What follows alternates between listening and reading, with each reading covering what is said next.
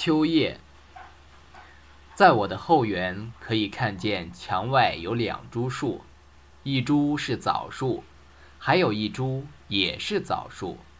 这上面的叶的天空奇怪而高，我生平没有见过这样的奇怪而高的天空，它仿佛要离开人间而去。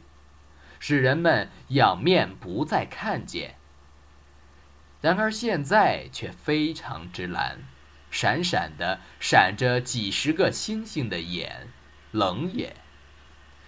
他的口角上现出微笑，似乎自以为大有深意，而将繁霜洒在我的园里的野花草上。我不知道那些花草真叫什么名字，人们叫它们什么名字？我记得有一种开过极细小的粉红花，现在还开着，但是更极细小了。它在冷的夜气中瑟缩的做梦，梦见春的到来，梦见秋的到来，梦见瘦的诗人将眼泪擦在他最末的花瓣上。告诉他，秋虽然来，冬虽然来，而此后接着还是春。蝴蝶乱飞，蜜蜂都唱起春词来了。他于是一笑，虽然颜色冻得红惨惨的，仍然瑟缩着。枣树，它们简直落尽了叶子。先前还有一两个孩子来打他们别人打剩的枣子，现在是一个也不剩了，连叶子也落尽了。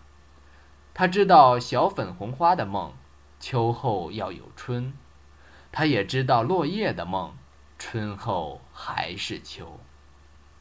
他简直落尽了叶子，单剩干子。然而。脱了当初满树是果实和叶子时候的弧形，欠身的很舒服。但是有几只还低压着，护定它从打枣的干烧所得的皮伤。而最直最长的几只却已默默的铁似的直刺着奇怪而高的天空，使天空闪闪的鬼闪眼。直刺着天空中圆满的月亮，使月亮窘得发白。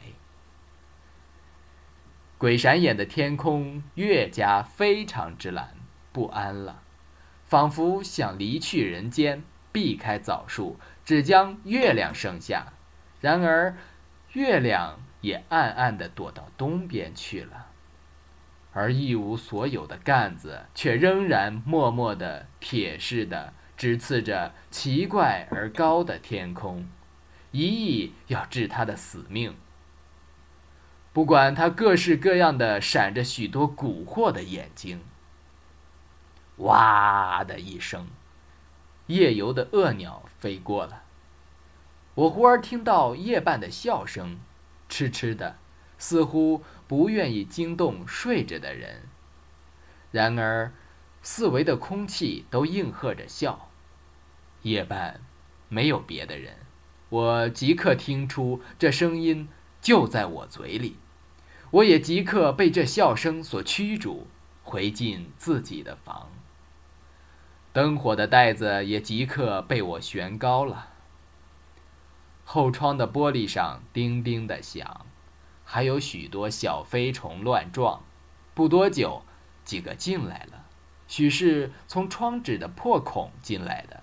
他们一进来，又在玻璃的灯罩上撞得叮叮的响。